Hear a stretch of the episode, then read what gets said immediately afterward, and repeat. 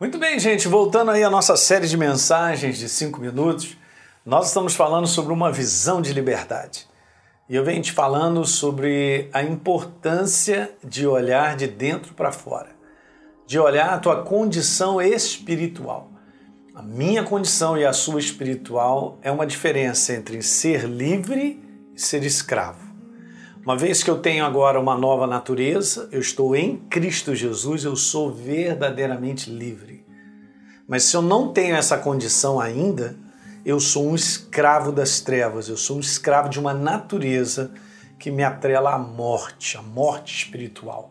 Expliquei muito bem isso para você entender. Isso todos os dias precisa ser muito bem renovado no nosso coração e na nossa mente para que a gente possa se posicionar diante das situações que nós vamos enfrentando dessa forma. Da forma correta, olhando essa visão, uma visão de liberdade. Uma vez que eu sou e você também é, se você já recebeu Jesus como Senhor e Salvador, já se entregou a Ele, nós somos novas criaturas. E a nova criatura é completamente liberta, ela não será. Ela é liberta, é a sua natureza. Agora, não quero colocar aqui, como eu comentei, sobre essa questão de sermos aperfeiçoados. Nós vamos crescendo, nós vamos sendo transformados de glória em glória. Vamos nos tornando cada vez mais semelhantes a Jesus, de caráter, de transformação, de mudança. Né? Romanos capítulo 8, verso 2 é a prova porque a lei do Espírito e da vida em Cristo Jesus nos livrou da lei da morte, do pecado, da morte espiritual que nos atrelava às trevas. Colossenses 1,13, ele nos libertou do poder das trevas, de uma natureza, e nos transportou para o reino do Filho do seu amor. Então, eu estava falando no último vídeo que aquilo que nós vemos pela realidade da palavra sempre nos liberta. Sempre nos liberta, sempre. É impressionante. E toda vez que eu me torno, toda vez que eu enxergo algo de Deus e é uma verdade para mim, quando eu tomo posse por fé, aquilo gera liberdade na minha vida. OK? De Deus sempre, Deus sempre gerará liberdade na tua vida em todas as áreas. Vamos dar um exemplo?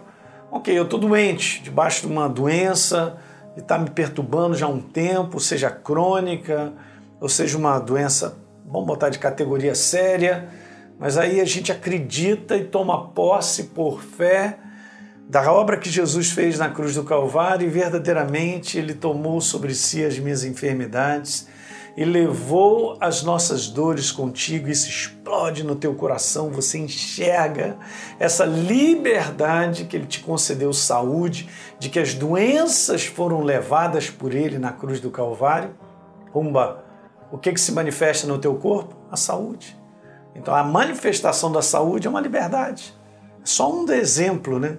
Eu estou passando situação, muitas vezes, de aperto financeiro, uma situação aqui, mas eu compreendo que Ele é a minha provisão, eu declaro Ele é a minha provisão todos os dias, eu tenho expectativa, espero que Ele venha de encontro à minha provisão e a provisão então se estabelece. Pronto, é uma liberdade dentro dessa área, é uma manifestação dele sempre libertadora. A manifestação de Deus na minha vida e na sua é sempre libertadora. Então, qualquer promessa de Deus, quando se manifesta na minha vida e na sua, se manifesta na forma de liberdade. Acabei de te falar isso. Então, a fé, queridos, ela enxerga com muita clareza a obra libertadora da cruz, onde as cadeias do inferno foram quebradas em definitivo. Porque o ponto é a minha natureza. Minha natureza, ela foi liberta. Eu tenho uma natureza livre, você também tem. Essa é a visão que você tem que andar todos os dias em alta. A cruz, ela é a vitória da nova criatura e ao mesmo tempo, nunca se esqueça disso. E ao mesmo tempo é a derrota do inferno sobre a vida do homem. O inferno não quer nem que a gente pense na cruz, nem que a gente olhe para Jesus naquilo que foi feito por nós. Ele se fez pecado, natureza, para que nele fôssemos feitos a sua justiça. Ele não quer que nós saibamos disso, porque ele sabe que isso aí é a sua derrota. Cancelado o escrito de dívida que era contra mim e contra você, diz Colossenses capítulo 2 que era prejudicial, né? Jesus encravou tudo isso na cruz, está escrito lá, despojando principados e potestades, publicamente expôs aos desprezos, triunfando deles na cruz. É isso aí, queridos, é isso que nós temos que olhar todo dia.